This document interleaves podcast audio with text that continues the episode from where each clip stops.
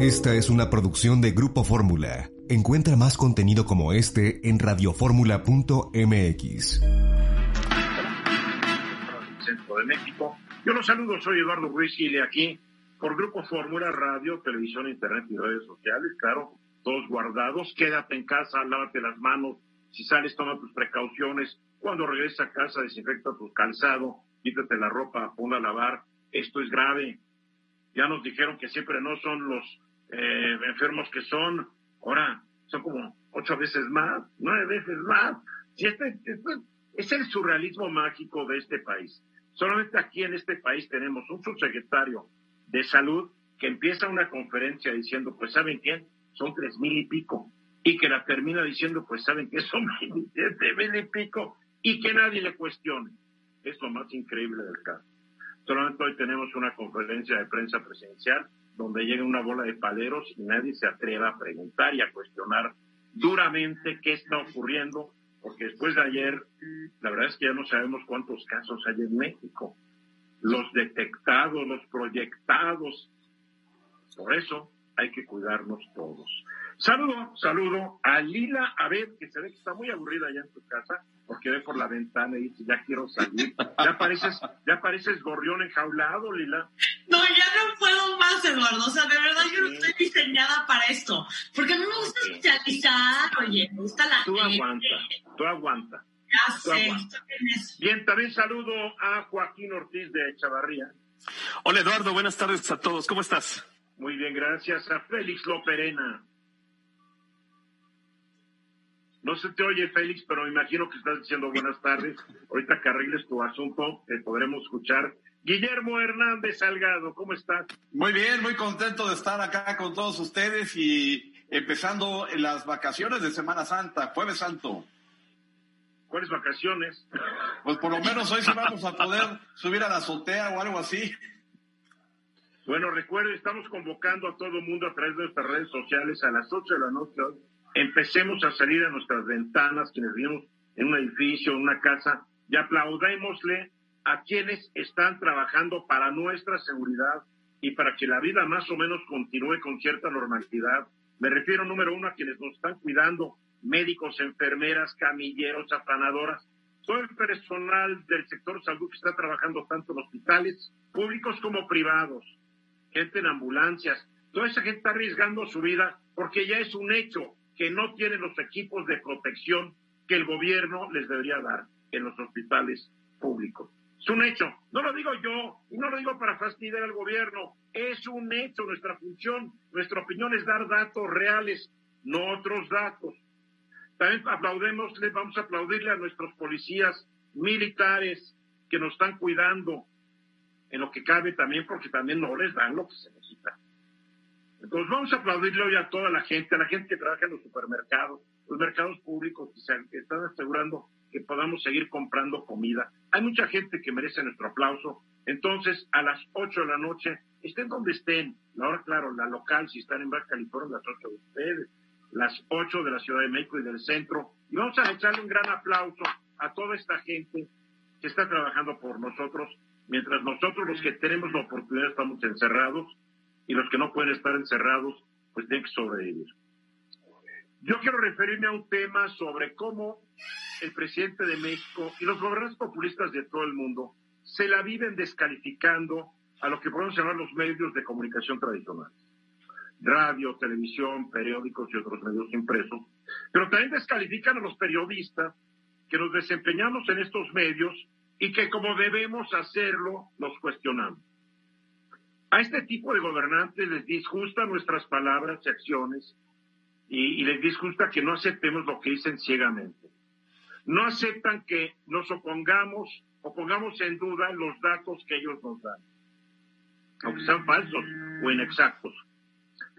Les ofende que haya voces que pongan en duda diversos aspectos de su gobierno y les exaspera que no se dejen convencer como si se dejan convencer sus seguidores.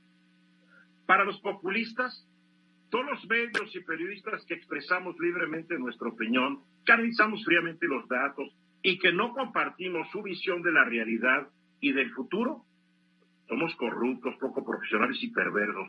Es más, nos colocan en el campo de sus adversarios ideológicos y de alguna manera nos acusan de ser enemigos del pueblo, casi traidores a la patria. Veamos algunos ejemplos de cómo tres populistas distinguidos se han referido en torno al coronavirus. Hace unos días Jair Bolsonaro, el presidente de Brasil, que es populista de derecha, dijo, en mi opinión es mucho más una fantasía que otra cosa esta cuestión del coronavirus. No es todo eso que los grandes medios de comunicación propagan en todo el mundo. ¿Cuántos muertos lleva Brasil? ¿Qué dijo Donald Trump? Los medios de noticias falsas están haciendo todo lo posible para hacer que el coronavirus se vea tan mal como sea posible.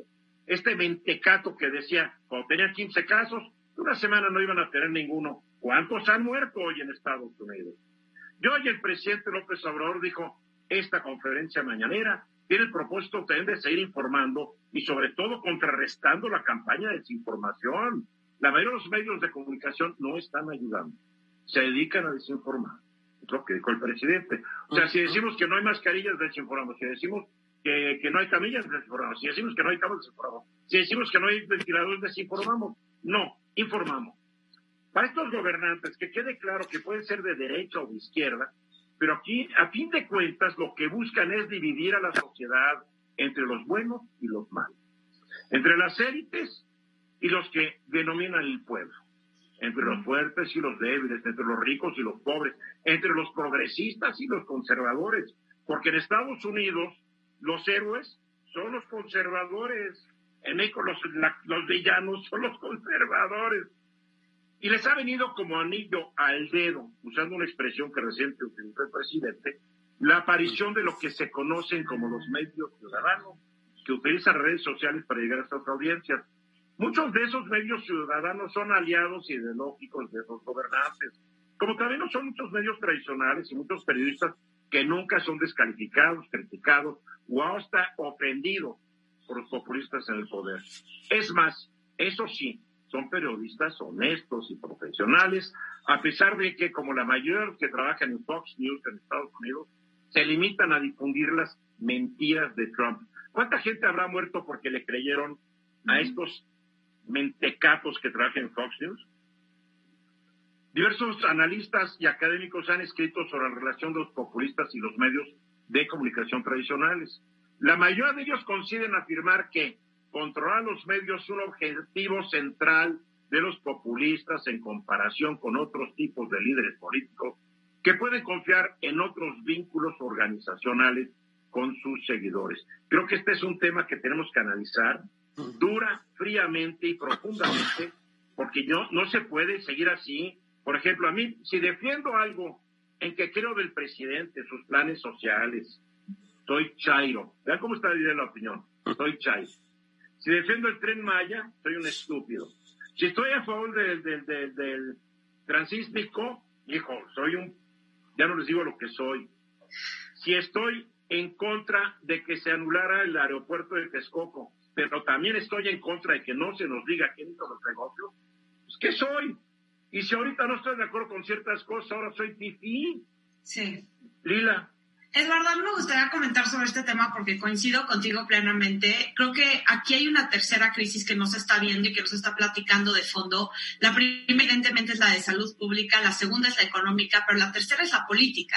Hay muchos líderes que han llegado vía, eh, vía elecciones democráticas al poder, pero que realmente son autoritarios disfrazados de demócratas y lo estamos viendo alrededor del mundo.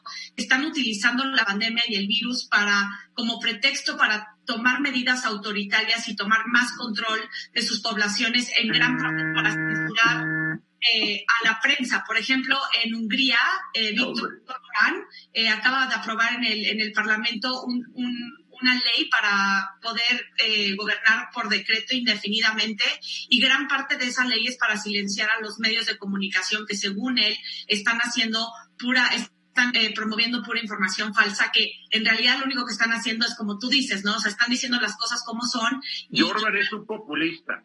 Exacto. El presidente de Turquía, el señor eh, eh, claro. Verde, es Erdogan. otro populista. Erdogan. Y aprovechando que hubo, Erdogan, aprovechando que hubo un golpecito de Estado que fracasó yes. antes de un día, cerró 150 medios de comunicación y metió a la cárcel a todos los periodistas críticos. Así es, pero lo estamos viendo en muchísimos lados y en todas las regiones alrededor del mundo y esto es una de las cosas que tenemos que, que, tomar en cuenta con esta crisis porque también trae una crisis política que creo que es sumamente importante y que no podemos eh, ir al pasado y otra vez regresar a sistemas autoritarios gracias a esta pandemia.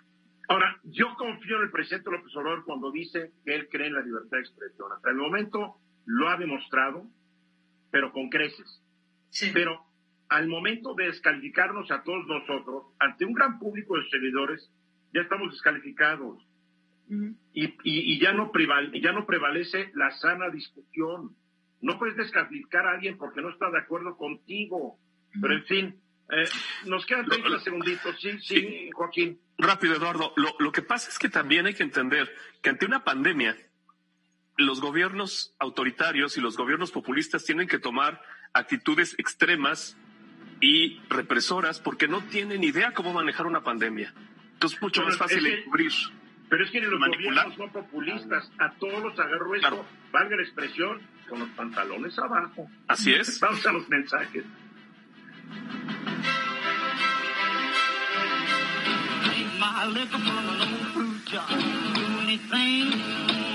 De regreso exactamente faltan tres minutos para que sea la hora el costo de una pandemia. ¿Realmente sabemos cuánto va a costar? Estados Unidos ya de entrada le costó al Tesoro estadounidense dos billones de dólares. Y quiero aclarar, porque una persona muy amablemente me mandó un mensaje donde decía, Eduardo, no te quiero corregir, pero son tres, dos trillones.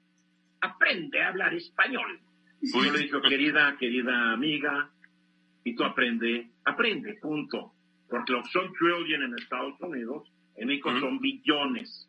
Lo que es un billion en Estados Unidos son miles de millones. O sea, Estados Unidos, acuérdense, creo que es el único país del mundo que sigue utilizando el sistema inglés de medidas y de peso.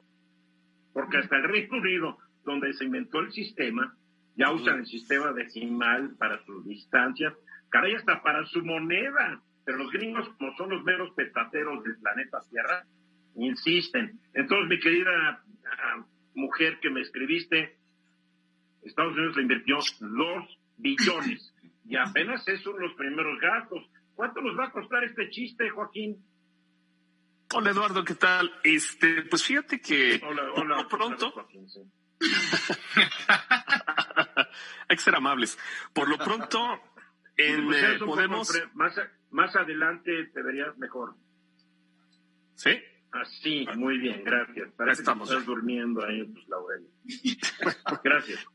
Pues mira, este, por lo pronto, si comparáramos la caída de los mercados financieros con lo que ocurrió hace 100 años, en 1929 más o menos, pues nos vamos a dar cuenta que esta caída tardó solamente 21 días de pasar de un mercado alcista a lo que se conoce como un mercado, un bear market, que es un mercado que está completamente a la baja.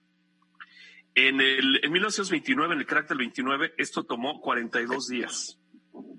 Y hasta el momento ya las pérdidas en las pérdidas financieras se calculan en billones de dólares. Entonces ya estamos hablando de que de entrada el golpe financiero en términos eh, de mercado de valores y además la pérdida de horas productivas laborales que hemos tenido en el mundo, pues nada más la parte laboral es incalculable porque todos los... Y ves que los mercados que se han estado recuperando, Joaquín, al día de hoy el Dow Jones sigue registrando, voy a redondear números, una pérdida del 17% en lo que da el año.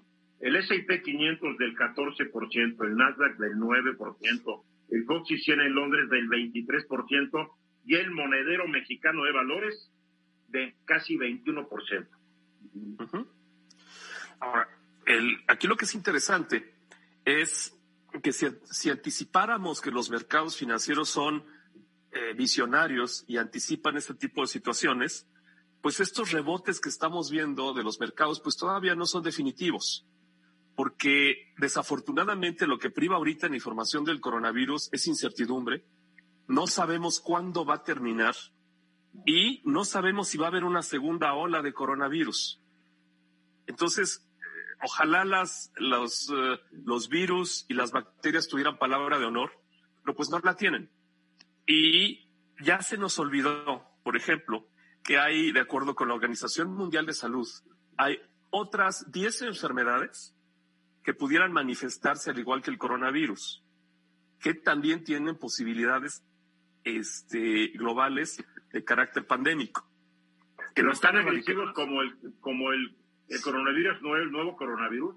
No, pero están ahí. Sabemos que el ébola se restringe por secreciones corporales, etcétera, etcétera. La bronca es que este va con el aire.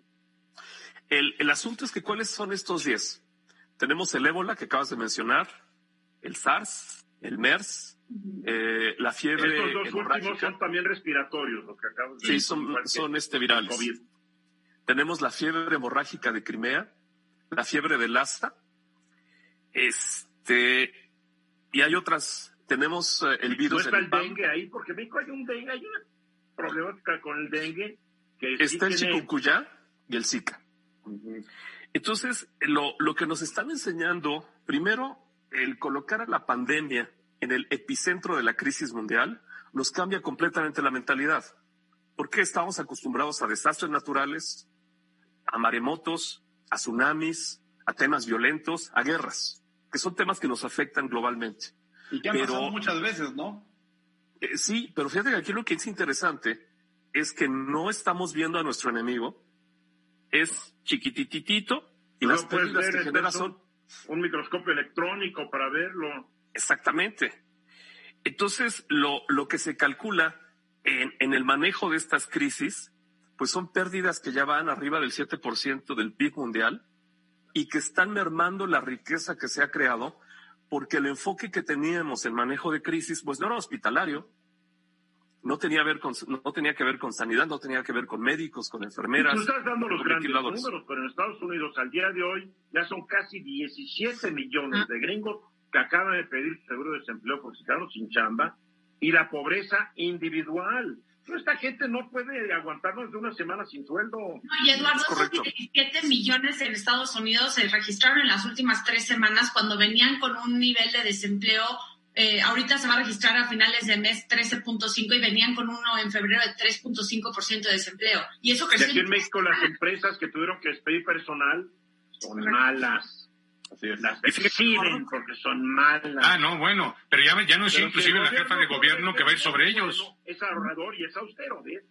O sea, lo que ahí molesta es que se usan dos medidas para el mismo rasero. Sí, Félix.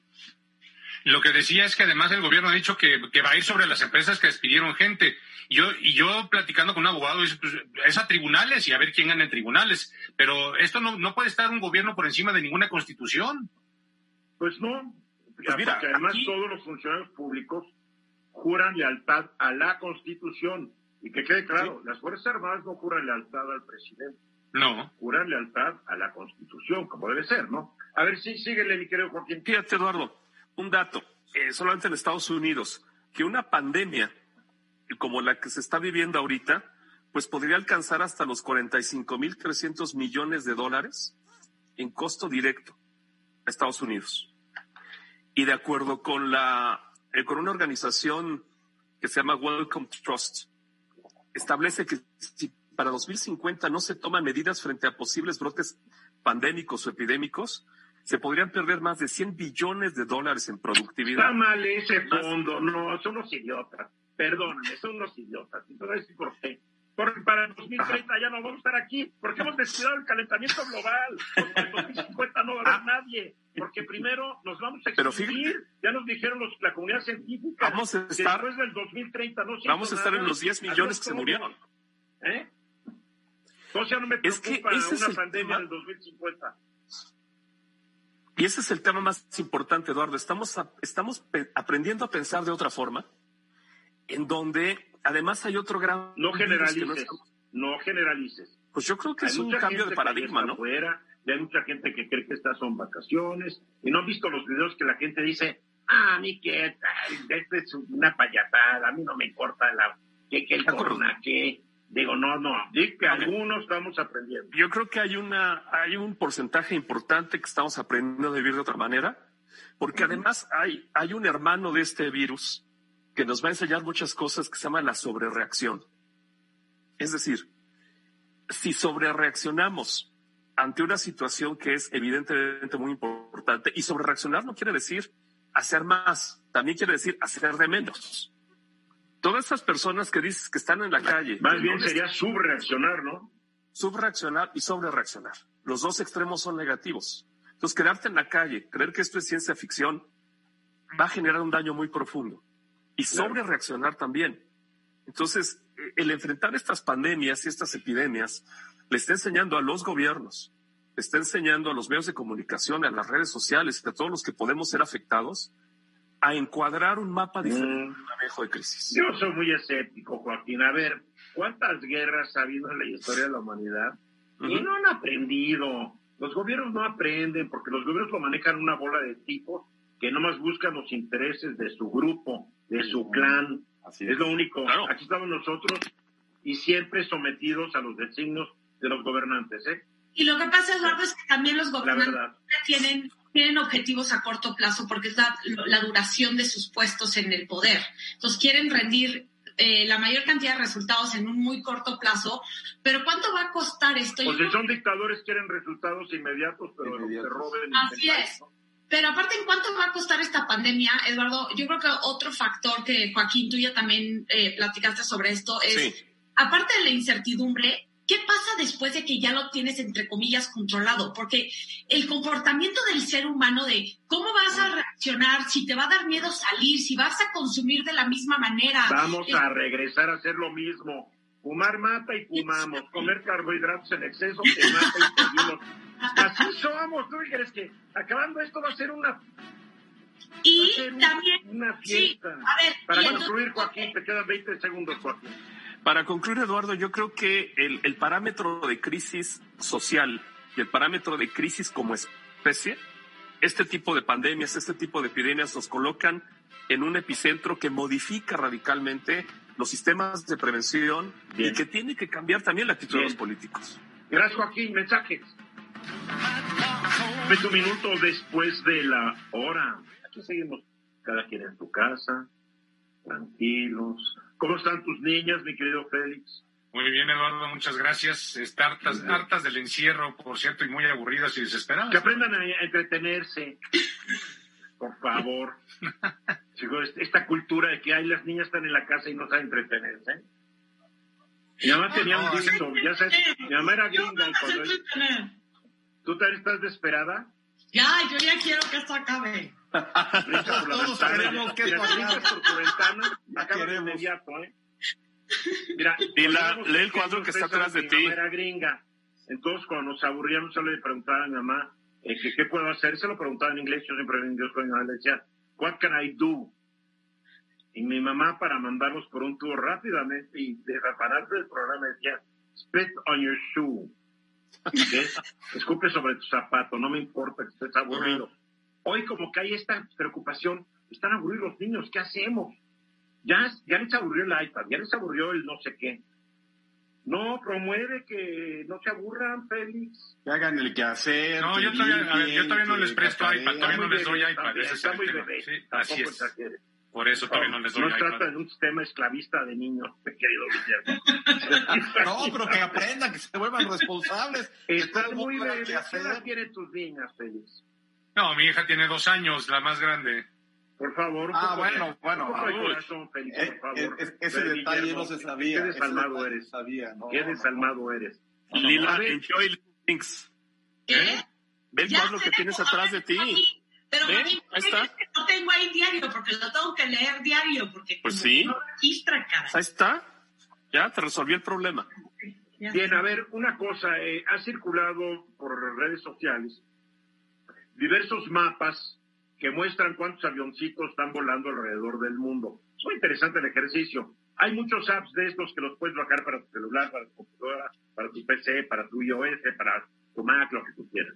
Y es en tiempo real, te va diciendo cuántos aviones hay y si le picas, te dice qué vuelo es. Algunos ya más sofisticados te dicen la aerolínea, qué tipo de avión, la antigüedad del avión, cuánta gente lleva, o sea, es muy interesante ver esto. Y hace unos días me mandaron uno que decía, a ver, vean cómo está Estados Unidos lleno de vuelos, ¿no? lleno de vuelos. Y creo que lo comenté hace unos días. Entonces yo me puse a ver los vuelos transatlánticos. La mayoría eran aviones de carga, no de pasajeros. Pero en el video que yo vi te decían, vean, arriba de Francia, cuatro aviones. A ver, Félix, ¿cómo está esto? Fíjate que todo esto empezó porque yo estaba hablando con un amigo mío que es piloto de una línea mexicana y me, me, comentaban que les bajaron pues, sus tiempos a 42 horas en el mes y que en México efectivamente está muy restringido el, tema de los aviones. Me dijo, pero en Estados Unidos, aunque sí lo han bajado, sigue estando realmente eh, muy ocupado el espacio aéreo. Y entonces... Porque hay que entender que el espacio aéreo de Estados Unidos es el más ocupado del mundo. Así es. Pero tú nomás ves los aviones estacionados en los aeropuertos de Estados Unidos. Claro. Son miles de aviones estacionados. Mira, fíjate, yo me, yo me metí a, una aplicación que se llama Flight, Flight Radar 24. y, esta y esta aplicación lo que, hay, lo que hace es un comparativo de cómo estaban los vuelos el 7 de marzo y el 7 de abril. Y lo hace con diferentes horarios para que no creas que nada más es en un horario. Entonces, por ejemplo, a nivel global, el 7 de marzo a las 3 de la tarde hora del, del de Greenwich o el tiempo central que le llaman, había 15.000 vuelos en el aire en todo el mundo. El 7 de marzo. El 7 de abril a la misma hora había 5.000. Wow. Se habían reducido 10.000 vuelos. Ahora, en Europa, por ejemplo, en Europa la reducción era de 2.400 vuelos y en Norteamérica, que incluye, incluyendo a México, había casi 3.000 aviones de los 8.400 que normalmente hay a esa hora. O sea, es un desplome. Es un desplome, pero tú te metes al mapa y entonces en el mapa te das cuenta que por más que se desplomó el estado, el, espacio de Estados Unidos se sigue viendo lleno, sobre todo en la costa este. Y lo que tienes que ver con mucho cuidado, y eso te lo vamos a dejar para la próxima semana, te vas a poder hacerle ping a cada avioncito que aparezca, eh, de los 3000, y nos va a decir cuántos son de carga, cuántos de pasajeros y cuántos son vuelos privados. Eso está complicado, los vuelos privados también, la demanda de vuelos privados, de rentar avioncitos, si alguien está haciendo ahorita negocio, son quienes rentan aviones. Así es. Ahora, me, sí me metí, no creas. Tiene el dinero. Sí me metí a, apachurrarle varios avioncitos a ver, a ver qué eran. No me tocó ni uno solo de carga ni uno privado, me tocaron puros comerciales. Y le apreté más o menos a, a, 30. No, y a lo mejor. No, no estaba. De, de 3.000, por lo menos deberías haberte echado 600. Para no, no acabas, no, no, acabas nunca. Ahora. No, hay 30, pues 30 hay gente, perdón. Hay gente que tiene que viajar sí o sí, no tienen la opción de, de no viajar, de, de, quedarse en donde están. Y entonces la Organización Mundial de la Salud tiene unas recomendaciones para quienes tienen que viajar. Y, por, por, ejemplo, dicen, oye, pues es que no están midiendo las temperaturas. No sirve de nada medir las temperaturas de quienes llegan, porque pueden estar incubando el virus, pueden ser asintomáticos, no sirve. Pero ahí te va lo mejor. Los que usan el termómetro, la temperatura puede variar si te lo ponen en la frente, te lo ponen en parietal, te lo ponen por aquí. Puede variar en grados. Y como van tan rápido, pa, pa, pa, les vale gorro. Claro. A mi hermana, creo que mi hermana viajó recién a México llegó y le dijeron que tenía 34 grados. Ay, ya a muerte, no le dijeron. ¡Viva, qué milagro! Ahora, 34. Bueno, el presidente tuvo 35.6, ¿no? Ahora en Oaxaca. Ahora, ¿qué, es lo que, ¿qué es lo que hay que hacer? del trópico. ¿Qué es lo que hay que hacer? Si, viajas con gorra, a lo mejor que nos dijo, porque es lo que nos dijo. Pero yo también me acuerdo que hace mes prometió que nos iba a dar a conocer su examen médico. Salud. Y, seguimos esperando, ¿no? Él dice que está muy bien, seguimos esperando. Ah, que Él dice. Ahora, es, es, más eficaz recopilar declaraciones de salud y tener los datos de contacto por si hay que localizarlos. Pero si tienen que viajar en avión y no pueden posponer el viaje, ahí les dan unas recomendaciones para tratar de evitar el contagio. Uy, sí, aquí todos estamos planeando subir una No, nosotros no. claro. No, me queda claro que nosotros no. Todo nuestro público ha de estar, o sea, es un consejo, quiero aclarar, es un consejo para el 1% de nuestro público. Muy, Probablemente sí. El bueno, primero pero, no salir de casa. Pero sí. Mejor de consejos cuando salgas de casa al Pero no, a ver. evites un contagio, con eso te vas al cielo, mi estimado Félix. A ver, Así estoy de acuerdo contigo. Pero hay gente que sí tiene que viajar, no hay de otra. ¿Y qué tienen que hacer? Pues número uno, y si las consiguieron a tiempo y si las tienen, llevar toallitas desinfectantes para poder... ¿Sabes lo que yo les diría? No tienen que viajar. Que no vayan. Para eso tienen estos servicios, para, para eso hay Zoom, para eso hay toda esta tecnología. Quien quiere viajar es porque quiere viajar, no porque tiene. porque se le da la gana viajar y no importa lo que está pasando y, la manera en que, en que, en que apoya o no apoya. Yo creo que sí hay empresas que te, te, dicen, oye, tienes que ir y tienes que ir y es Oye, perdón, ahí ¿para qué? Tienes que ir y les digo, Así que va, ¿quién va a mantener mi viuda y a mis hijos si me muero? Claro. Ve Claro. tú, jefe, Creo que es más bien- demonio. Creo que más bien, Félix, ahorita se están dando cuenta las grandes empresas que de hecho ya no necesitan en gran parte tener oficinas. ¿No? O sea, creo que esto va a revolucionar la manera en que hacen. Félix no lo va a entender, ve los audífonos que trae puestos. No, Félix es preterista, él no cree en estas tecnologías. ándale. No, No, yo sí hombre, creo en sí. las tecnologías. Lo que me falla es la- me, me falla más la tecnología nueva, que este es nuevecito, ¿eh? Además es de alta. Oye, Félix, ¿dónde puedo conseguir una panga? ¿Una qué? Una panga para... Pues si la quieres así como que rápido, vete a Xochimilco y ahí encuentras varias. Bueno, ya de una vez. el completo con el No, dedo. pero sí, no, claro. interrumpí, Sí, interrumpí con, toda, con toda la mala Sí, sí. con- intención del mundo, Félix. Porque realmente ahorita los que van a viajar no neces- en avión pertenecen a una clase donde tan tan mínima y si no están enterados, ¿sabes qué? Merecen que no les des consejos. Mejor hay que darle consejos a la gente si tiene que salir de casa. Bueno, Claro, si, tienen- si tienen que salir de casa es lo todos mismo. temprano tenemos que salir.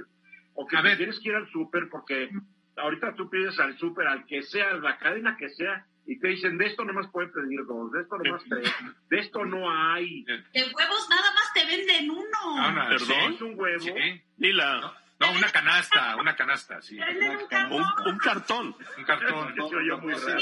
Sí, sí, sí. Ahora, No, es un huevo. pero es igual. Uno. Si yo voy al súper me pongo guantes. mucho porque se rompe. Si, si voy al súper me pongo guantes, llevo gel, me pongo este cubrebocas. O sea, yo sí me cubro con todo lo que pueda. ¿Y qué haces regresando? A ver. Me, los quito, antes de entrar a mi casa tiro los guantes, me vuelvo a, a- a lavar las manos con gel, antes de tocar mi casa, ya entro a mi casa y me lavo las manos. ¿Tus zapatos? Mis zapatos los, mis zapatos los dejo en la entrada. Pero hay que ¿Ya adentro o desinfectarlos afuera? abajo. No, adentro entrando en un huequito que hay ahí. Ya. En una zona, en una zona de desinfectación, en un cuarto limpio Pues, haces todo eso. No era para eso, pero pues ¿Tu digamos que se está usando para ¿Qué eso. que no. tu ropa? No, la, la ropa sí, hasta el- en la noche la echo a lavar. No, perdóname, ¿no te la quitas y la metes a la lavadora? ¿Qué ¿No? tal si alguien te estornudó y no te diste cuenta? No, que- creo No, que sí. claro que sí. Digo, ¿Sí? yo, yo, yo mantengo mi distancia, no tienes una idea cómo soy de especial para mantener nada más mi que ya se vio que las gotitas de saliva de un estornudo pueden estar varios minutos volando. Entonces ya te quiero ver con tu carrito comprando los chayotes o las peras Las y chayotes. las que te cae el coronavirus y llegas a tu casa y eres portador. Pero también tienes que desinfectar todo lo que compras, Eduardo. Ah, sí, Claro. eso, eso es, eso es muy cierto. Todo lo que compras tiene que estar desinfectado. Todos los empaques. Ah, Claro. muchas, muchas cosas. Hay que No desinfectar el chayote. Félix, Lo siento. Hay que desinfectar el chayote, Félix. No te preocupes, ahí les echo, ahí les echo yo liquidito para desinfectar. Un poncho de Pero plástico estás Félix, para que no te pase nada. No, pues la próxima vez voy a aparecer. falta aplaudir cuando dice el presidente cosas. Y hay uno que nos quita sus tenis rojos en semanas. Úchilas, mensaje, regresamos. Estamos ya de regreso, 17 después de la hora. Lo de la pandemia que está ocurriendo a Estados Unidos lo ha afectado terriblemente. Ya hablamos de cómo se han perdido casi 17 millones de empleos, cómo se ha derrumbado su bolsa de valores. Y algo está ocurriendo hoy muy curioso, porque estaba yo viendo cómo van los precios del petróleo, porque eh, Rusia y Arabia Saudita hoy se pusieron de acuerdo en reducir la producción, que es muy buena noticia. Pero yo digo, a ver si esta buena noticia, ¿por qué diablos hasta el momento el West Texas se, se ha caído casi 7.7%, el Brent se ha caído casi 3%? Deberían estar felices y los precios deberían estar subiendo. Esto es lo que también decías tú hace rato, Joaquín, la gran incertidumbre, porque si bien Arabia Saudita y Rusia dicen que sí, nadie sabe si el sí es en serio, pero tampoco saben qué van a hacer los demás países exportadores de petróleo, porque todos se tienen que sumar, porque Rusia puso una condición, bajamos nuestra producción si Estados Unidos baja la suya, y, Donald Trump cuando le preguntaron dijo, no, nosotros, ¿por qué? Nosotros eh, trabajamos de acuerdo a las fuerzas del mercado y tratado de zafar. Esta, o sea, las consecuencias de la pandemia en Estados Unidos también son políticas como aquí en México. El señor Bernie Sanders ayer ya retiró su candidatura, se dio cuenta que no había ningún lado a dónde ir y más que no puede ser. Eh, Sanders, como buen populista, igual que Trump, era fuerte haciendo estas grandes reuniones. Ya, pues, ya saben, igual que México, ¿no? Ya saben cómo se hace. eh, como el PRI, cuando era bien populista el PRI, así lo hacía, ¿no? Entonces, ya no puede hacer estas reuniones. Y Sleepy Joe, Joe Biden, a quien yo nunca le di ya mayor oportunidad, pues se le abrió el caminito, así, caminito a la escuela. y hoy se da como... ¿Quién lo dijo? ¿Quién lo dijo? Lo dijo Lila desde un principio. de todos. Lila, Lila lo dijo. Gracias, señor. Bravo, Lila. Gracias. Yo presumí tu foto donde estás ahí con Flippy Joe. Ah, pero la cosa es que hoy se da una encuesta, Lila, la, la más reciente de CNN, donde pone que si la elección fuera hoy, Biden se llevaría de calle a, a Trump. A ver, platícanos cómo va el asunto. Pues sí, mira, todo lo de la pandemia realmente vino a, a, cambiar todo el esquema de las primarias demócratas. 16 estados ya eh, tuvieron que cambiar la fecha de sus primarias por el tema de la pandemia. Fue todo un caos en Wisconsin, donde sí Qué se llevó a sí. Sí, no tienen vergüenza, donde sí La se llevó a Suprema cabo- Corte de Estados Unidos conservadora es. mandó a la calle, háganle como Y todo quieran. porque. Trump y los republicanos obviamente no quieren eh, hacer el método de votar por correo porque eso le- les beneficia a los demócratas, porque los demócratas tienen mucho apoyo con las minorías, con, con eh, estos sectores de la población que a veces no salen a votar y les facilita entonces votar desde su casa y mandar eh, el voto por correo. Eh, ya se movió la convención demócrata de mediados de julio a agosto, entonces van a estar justo pegadas la demócrata con la republicana en agosto. Y, y como tú bien sabes, pues ya Biden eh, ya quedó como el único candidato eh, después de que hubo casi 24 candidatos, eh, precandidatos de demócratas cuando esto inició. Y como tú bien dijiste, a- en, en los primeros cuatro estados, cuando arrancan las primarias, eh, Joe Biden en, en realidad tuvo muy malos resultados y ahí es donde empieza a despegar Buttigieg y, y, y realmente toma todo su poder Sanders. Y ahorita ya Sanders, viendo que con Florida, Arizona, eh, en estos últimos estados que sí pudieron votar, eh, ya la cantidad de delegados que tiene eh, Biden y, y los, y el apoyo dentro del Partido Demócrata eh, ya, ya es tan, tan fuerte para Biden que ya Sanders mismo dijo, bueno, me salgo. ¿Qué va a hacer Sanders con los delegados que ha ganado? Porque hasta el A ver. momento creo, no ha dicho mis delegados, se los paso a Biden. Se Ya lo va a llegar a la convención demócrata No, decir es que- yo quiero esto y Es- esto y esto que le incluyen en la plataforma o no les doy mis delegados. Es que así no funciona, de hecho, Eduardo. O sea, tú no puedes dar tus delegados a un candidato. Ya los que Pero tú- después da la instrucción que voten por Biden. Claro, digo. pero eso ya lo hizo. Digo, O sea, no sí se que van a pero O sea, que sí, pero no se pasan como a número, o sea, tú para ser candidato de manera formal tienes que lograr 1991 delegados antes de la convención demócrata. Ahorita Biden lleva 1200 y Sanders tenía 900. Ahora, no se puede pasar los 900 así directamente a Biden para que quede como el, así tiene que llegar al partido, al, en la segunda ronda de votaciones. Pero, al- pero, pero no pierde nada Sanders diciendo No, yo que- libero a los delegados que están a mi nombre, los libero para que el momento de elegir puedan ustedes votar por el que quieran. No lo ha dicho. Pero tú no lo ha dicho. ¿Por qué no, Eduardo? Tú Porque porque vas a defender a Biden a- hasta, hasta la ignominia. No, obviamente, pero no es por eso. Te voy a decir por qué no lo ha hecho, porque todavía ayer sostuvieron una conversación telefónica Sanders y Biden, donde estaban poniéndose de acuerdo en, en qué temas de la política, de la plataforma política de Sanders va a adoptar Biden. Porque lo que ahora tiene que hacer el Partido Demócrata, Eduardo, es realmente unir fuerzas y Claro. unir a la, a la extrema de izquierda liberal que representaba Sanders con la más moderada que representa Biden. Y no necesariamente va a ser una tarea fácil, Eduardo. O sea, los liberales que son estos progresistas, eh, muchos de ellos... ¿Ya les falló la vez pasada? les falló la vez pasada y más porque, pero, pero es diferente esta- en, en esta elección, eh, Félix, porque Clinton y Sanders se llevaban muy mal. Y, y Clinton le pidió abiertamente a, eh, en las primarias que se saliera Sanders que porque ya estaba completamente derrotado. En Sí, lo, humilló, lo elecciones, humilló, lo lo maltrató. humilló, Hillary no exactamente. es muy diplomática. Es correcto. En estas elecciones realmente Biden nunca le pidió a Sanders que se saliera. Y si algo está diciendo es que está de acuerdo Biden que necesita eh, convencer a los votantes jóvenes que, que adoptando ciertas medidas de la plataforma política de Sanders para Ahora, ganar a quién votos. ponga, a quién elija Sleepy Joe como su, su candidata a la vicepresidencia. Porque Sería más probable. que lo más seguro es que debe ser una mujer. Y es la, es la pregunta que te quería hacer, Lila. ¿Quién crees que sea el candidato de vicepresidencia? Mira, aquí hay varias, o sea, han habido una muy buena fila de mujeres eh, muy hábiles que creo que sería muy importante como ver quién estratégicamente le va a aportar votos en Mm. estados claves y con sectores de la población que necesita traer Biden. Biden tiene mucho apoyo con los sectores afroamericanos, con los mayores, con los adultos mayores, con la clase blanca eh, de... Con los latinos, ¿cómo está?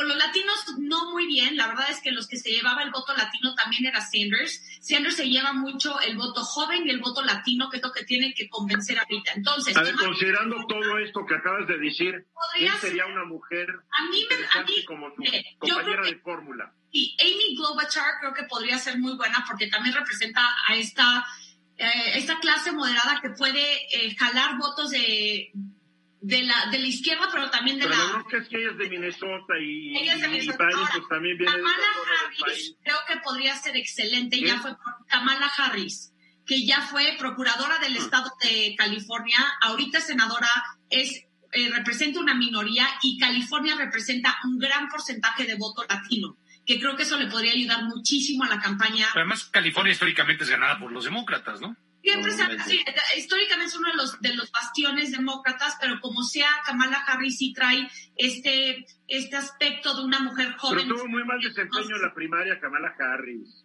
¿Perdón? Tuvo muy mal desempeño en las primarias. Sí, desafortunadamente. Demostró que no gana. Él necesita A llevar a alguien que demuestre que tiene fibra. ¿Y Sí, cómo, ver, y cómo llegan los jóvenes? gobernadora hablaba de de... Stacey Abrams. Se hablaba de Stacey Abrams, pero no llegó a ser gobernadora y, y- y creo que no tiene eh, la proyección nacional que se requiere. Eh, pueden haber varias senadoras también eh, que, que pueden ser buena fórmula. Muchos decían que hasta Elizabeth Warren podría ser una muy buena compañera de fórmula. Porque no, porque todos los moderados de los demócratas no van a votar jamás por ella. Exactamente. Oye, ¿qué pasa? Por ahí mencionaban una gobernadora, creo que de Michigan, no sé de dónde. Sí, es la, Mira. es la- sí, es gobernador de Michigan. También podría ser muy bueno porque Michigan aparte es un, es un estado clave, un swing state, que aparte, si Claro. te das ahorita en, la, en mucho en el discurso que lleva Trump con el tema de, de la pandemia, siempre dice, yo estoy mandando ventiladores a Michigan, porque Michigan es un gran estado y Michigan eh, nos, nos Mm. quiere muchísimo, ¿no? Ya ha descalificado Trump a la gobernadora, ha dicho, esa mujer, Exactamente. Mm. Como también, al, como también al gobernador de Washington. O sea, sí tiene como a varios gobernadores que siempre les, le- les está diciendo que están haciendo muy mal su chamba. Ahora, Oye, Lila, Lila. estoy completamente eh, obsesionada, pero que Mm. creo que también muchos dicen que se puede meter a la contienda y que sí podría meterse a la contienda, aunque no lo... ¿Cómo? ¿Cómo? Bueno, O sea, es que como ha agarrado un cartel últimamente. No, no, no, pero además es muy bueno. El hombre es pero excelente ante ver. la cámara. Pero él ha negado y lo ha negado hasta su hermano. Exacto. el- el Chris como- que trabaja en le dijo, dime la verdad, ¿no quieres ser presidente? Dijo, no, No. no. Dijo, no, y no. 30 segundos, No. Lila, para concluir. Pero no dijo vicepresidente. que Lo que tiene que hacer ahorita Biden llegando a la convención es unir fuerzas, jalar a la, a la izquierda, traer a los votos de Sanders, eh, unir fuerzas y también necesitan más dinero porque la campaña de Trump Muy tiene bien. 225 millones de dólares y necesitan recaudar más fondos. Muy bien, Lila. Pero Biden va a ganar el 3 de noviembre. Gracias, Lila B. Regreso. Estaremos hablando dentro de unos minutos sobre las declaraciones que hizo hoy el secretario de Salud, aunque no crean, habla Jorge Alcocer. Hoy lo pusieron a hablar a él en la conferencia de mañana y pues el señor Alcocer dijo pues que lo que dijo ayer su subsecretario, el niño dorado de este sexenio, el mareadito, porque cómo se marea la gente cuando apenas les dan cierto grado de reconocimiento notoriedad, un burócrata ahí oculto, escondido, que de repente, ¡pum!, el doctor Horacio Hugo López Gatell, pues lo desmintió su jefe. Vamos a hablar sobre eso. A ver si podemos después hablar con Omar Aguilar, Francín, para que Omar, que estuvo hoy en la mañanera, nos lo platique. Va a estar muy divertido, ¿no? Ahí estuvo Omar Aguilar, reportero del Grupo Fórmula en la mañanera. Yo la vi, sí se veían, se veían como que cansados los tres que estaban ahí en el podio. El presidente se veía muy cansado. Bueno, pues El rostro que- lo tenía, se, se- se veía eh, agotado. Acuérdate que todos estos cargos, nunca han visto las fotos de cómo llegaron y Sí, cómo cómo se van. Y como No, se no, es increíble. Envejecen de nosotros y no nos damos cuenta porque los vemos diariamente. Diario, sí, claro. Sí. Pero cuando tú ves la foto, así llegó y así pues, se fue. El antes y el después. Hijo, qué amolada. Sí, Qué amolada. Sí, sí, se, En fin. se acaban Ay, ahí en mi esos querido, mi querido Guillermo, Pues mira- incidentes y curiosidades digitales en esta época de la cuarentena. Hay, hay, hay unos incidentes. El incidente que yo creo que más ha resonado es el incidente de Zoom, la plataforma como la que estamos usando en este momento, que, que de, un, de un día o de un momento a otro se convirtió en la plataforma de referencia para las reuniones virtuales. Antes con la competencia, Zoom parecía ser uno de tantos, pero de momento se convirtió en la plataforma que más gente empezara a tener. Porque es muy fácil usarla. Es muy Sí. fácil, es muy conveniente. accesible. usarla, es accesible. Se metes a Skype y Skype es como la tecnología del siglo XX. No la han Tal actualizado. Es Ah, esta es una maravilla, Zoom es una una maravilla. Skype.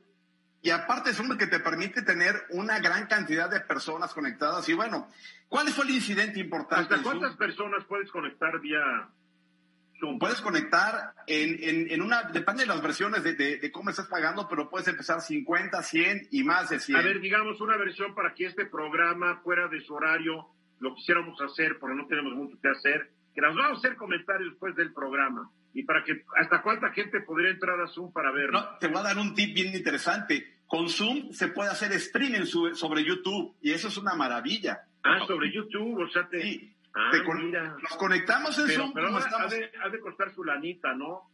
Pues es como la que tienes tú, que con, con, con 14, eh, la- esa suscripción, Dólares. ahí nos conectamos y haces el streaming, Ah, porque pues viene todo que para explicar. que Explica, comunique. porque yo pago 14 dolaritos al mes, que, oye, se está fortaleciendo el peso. Poquito, poquito, pero, pero, pero bien vale la pena. Mira, está, y después va, va a haber un rebotón. A ver, me- nos tienes que explicar, porque esta es una curiosidad, la emergencia de esta tecnología.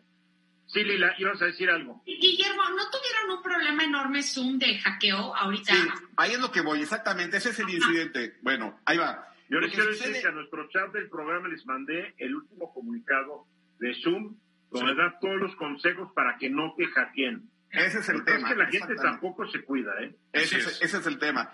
Bueno, mira, cuando tienes una, una, una, una conversación o una, una, una eh, reunión como esas que tenemos de manera remota, tus puertos de la computadora se abren con los puertos de las demás personas. Entonces queda abierto para que sucedan cualquier tipo de, de, de vandalismo de cibernético. Pero más aún, se puede pensar o se podría prestar a que la plataforma pudiese tomar algunos datos. Y eso de lo que se han estado quejando. De hecho, salió un, un- un comunicado de que las escuelas de Estados Unidos iban a retirar el uso de Zoom para poder, por, por el tema de la, de, de la seguridad. Pero bueno, ¿qué hay que hacer? ¿Qué es lo que nos preocupa en, en Es este- una empresa china, ¿verdad? Sí. Sí, Ah, por eso, seguro. seguro será. Trump odia todo lo que sea chino y mexicano. sí, no- la única cosa que no odia a Trump en sí es sí mismo, porque yo creo que hasta a, a- a Melania la odia. Am, y si es China, pues va a ver cómo le da en la torre. Eso es correcto. ¿O no, Ahora- Lila? Aquí, algunos consejos para, para preservar la seguridad y estar tranquilo cuando usamos este tipo de plataformas. Si lo que te preocupa es eh, de verdad la información confidencial que tienes en tu máquina, y cada vez es menos porque muchos archivos los tenemos en Dropbox o en una plataforma de estas, guardan información, información confidencial en un disco externo y desconéctalo. Y entonces puedes usar una plataforma de estas, porque no solamente es un tema de Zoom, es un tema de cualquier plataforma. Puede ¿Qué caer. tanto te ayuda a tener un VPN? Ese es el segundo punto. Parece que leíste mis... mi- parece que estás leyendo... hoy fue muy curioso. Hoy mandé en el chat una, un video y nuestro Ajá, buen sí, amigo sí, sí. Venus no puedo verlo. No Porque hay falta el para VPN. verlo. Digo, ¿qué no tienes un VPN? Pues no tiene. Digo, ¿qué les pasa a algunos de nuestros queridos colaboradores? Tienen con sus cosas raras. No, Ok, que la, la- otra Digo, cuestión... es tecnología de los 60. los No, es 70. nuevecito y es una Sí, maravilla. pero te ves como de los 60. Pero es nuevecito. edad como de los 80. Ojalá, ojalá, Oye. ojalá te veas de la edad que aparentas, ¿no? Oye, Oye, Félix, ¿y si nos estás escuchando o estás escuchando otra época? En, en audio 8D. Ah, Ok. muy bien. Bueno, la otra cuestión es que puedas usar esas plataformas en un dispositivo que ya no estés utilizando. Si tienes un dispositivo viejito que ya no, ahí puede ser el mejor medio para que lo utilices y ahí estás tranquilo de que eventualmente no vas a poder tener ningún robo de información. Y la tercera, que puede ser más interesante todavía, como dice Eduardo, es... El número uno, tu información confidencial en un disco externo y, si no quieres que la gente entre, desconéctalo. La, gente puede entrar, pero no va a ver lo tuyo. La, segunda un VPN que te va a conectar al Internet por medio de una dirección que no es la tuya y que realmente tiene muchos esquemas de seguridad. El VPN es, un túnel seguro en donde se pueden ver de manera segura los que están participando y eso es muy bueno. Y el tercero es que utiliza un dispositivo de los viejos, de los que ya no, eh, ya no tienen uso, sea tableta, o sea un teléfono, y ahí mismo puedes utilizar el, el, el, Zoom o el Skype o el que sea para que estés tranquilo de que no va a pasar nada. Oye, hoy vi una cosa que me gustó mucho. Encontré que tú puedes usar tu celular como cámara y conectarla al Zoom o lo que sea. Porque a veces las cámaras, las cámaras frontales de nuestros aparatos, a veces dejan mucho que desear. Claro. puedes usar tu, tu celular, ya, el que tengas, y lo conectas y con la cámara ah, trasera, que es la que tiene muy buena calidad, transmitir, lo aprendí hoy. Así es. La verdad es que Zoom es una belleza, tiene lo de las pantallas y todo. Pero bueno, ¿por qué pudo, pudo suceder? A mí me gusta porque tiene esta cosa. Bueno, ahorita les enseño. Tú sigue hablando, a ver si... ¿Qué pudo suceder? ¿Por qué se pudo dar la brecha de seguridad? hay algo bien interesante. En, en diciembre del 2019 había 10 millones de sesiones diarias en Zoom. 10 millones. Pero en marzo del 2020 tenemos 200 millones de sesiones diarias por Zoom. Creció 20 veces. Es algo que nadie se esperaba. Entonces, bueno, evidentemente. Ve qué padre Zoom. Ya, ahí, ahí estás en, estás Se ves como etéreo. Se ve como etéreo. No, mira, se ve espacial. A todos ustedes que se ve espacial. todos pongan un fondo diferente, porque ya me cansé de verlos a todos, yo incluido. ¿Eres Eduardo o Zeus?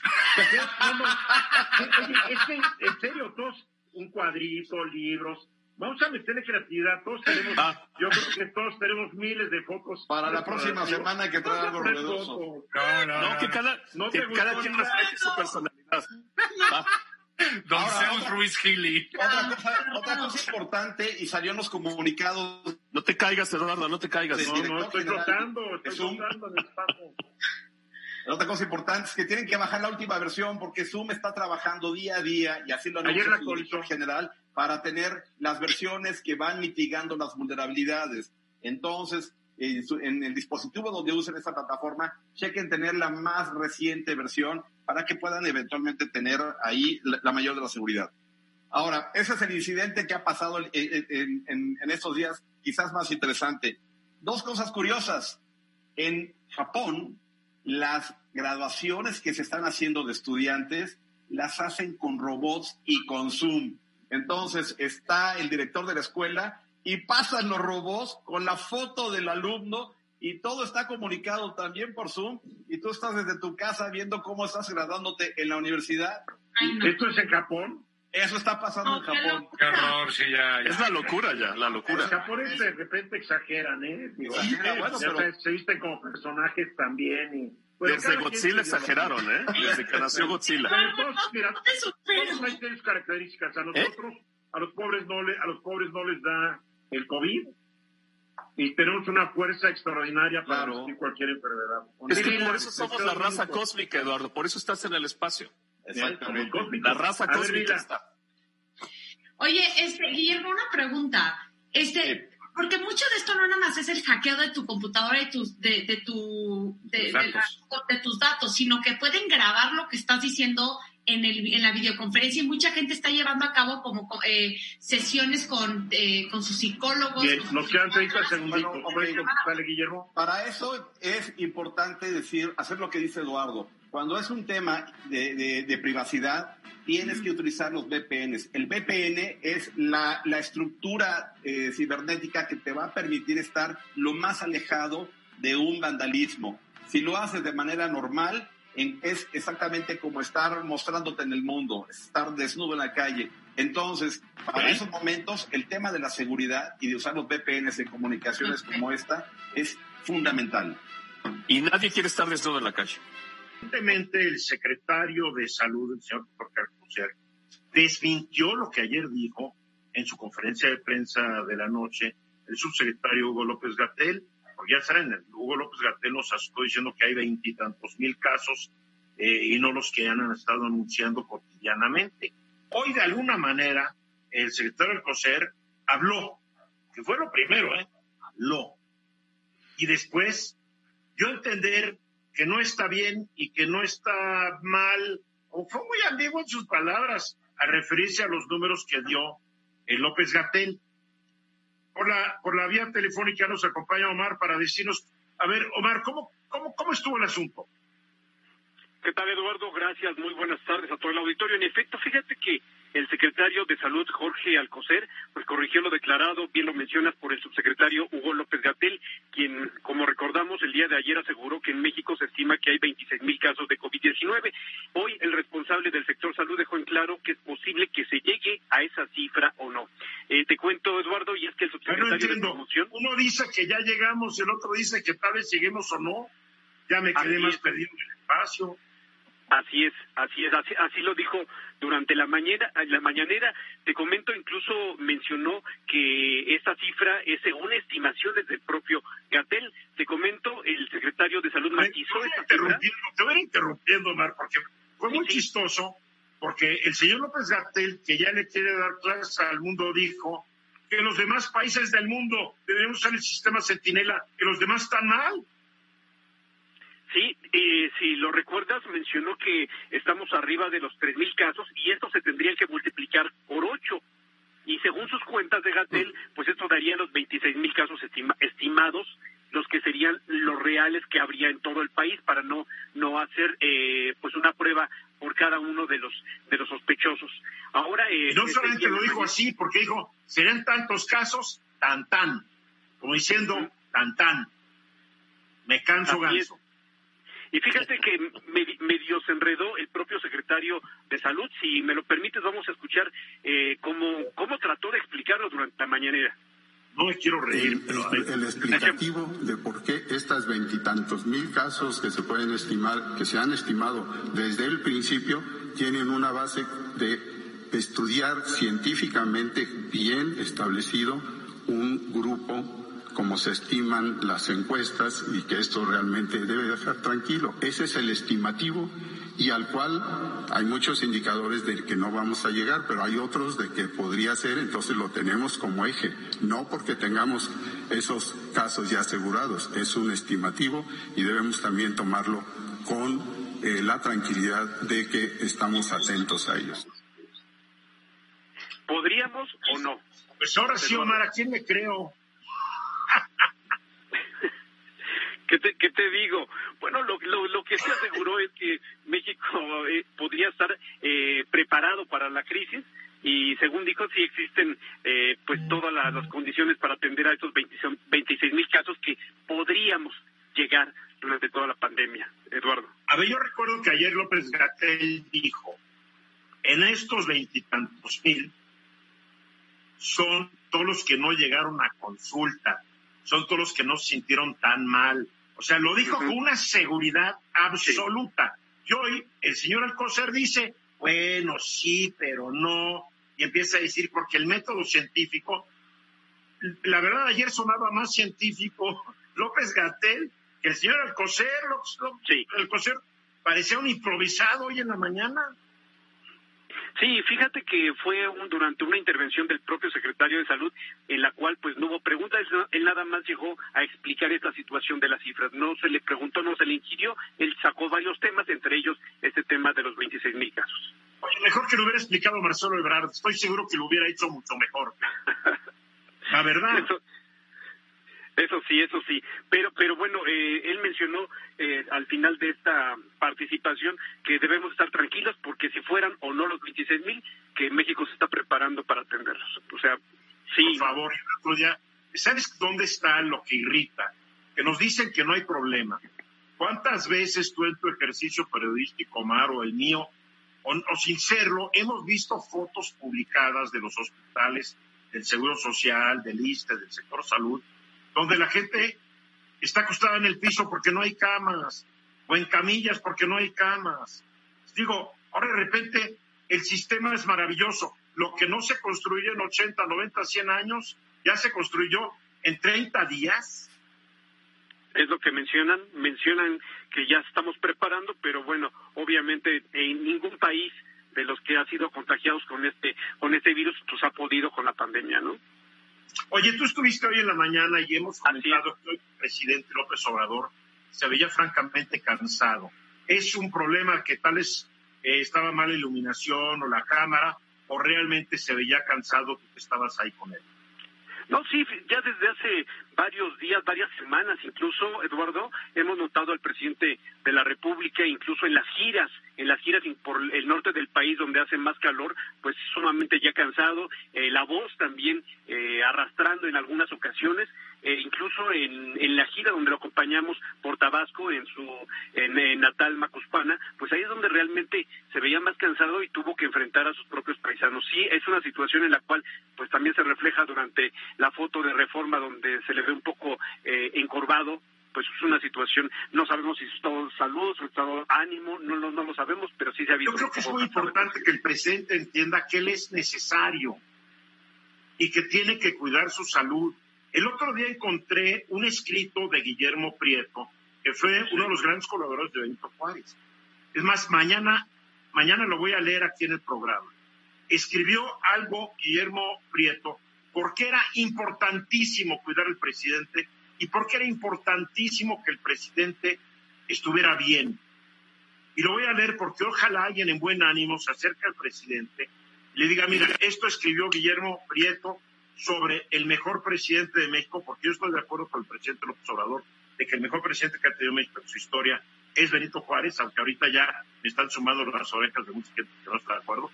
Pero el presidente, yo entiendo que él quiere trabajar 24 horas porque no le da el tiempo y la vida se le va a acabar, pero él no puede ponerse en riesgo, Mar, y se lo planteó a todos en la mesa. El presidente tiene que estar en una muy buena condición de salud, tiene 63 años, ya sufrió uno o dos infartos, es hipertenso, entonces tiene que cuidar más. No es Superman, es Andrés Manuel López Obrador, Omar.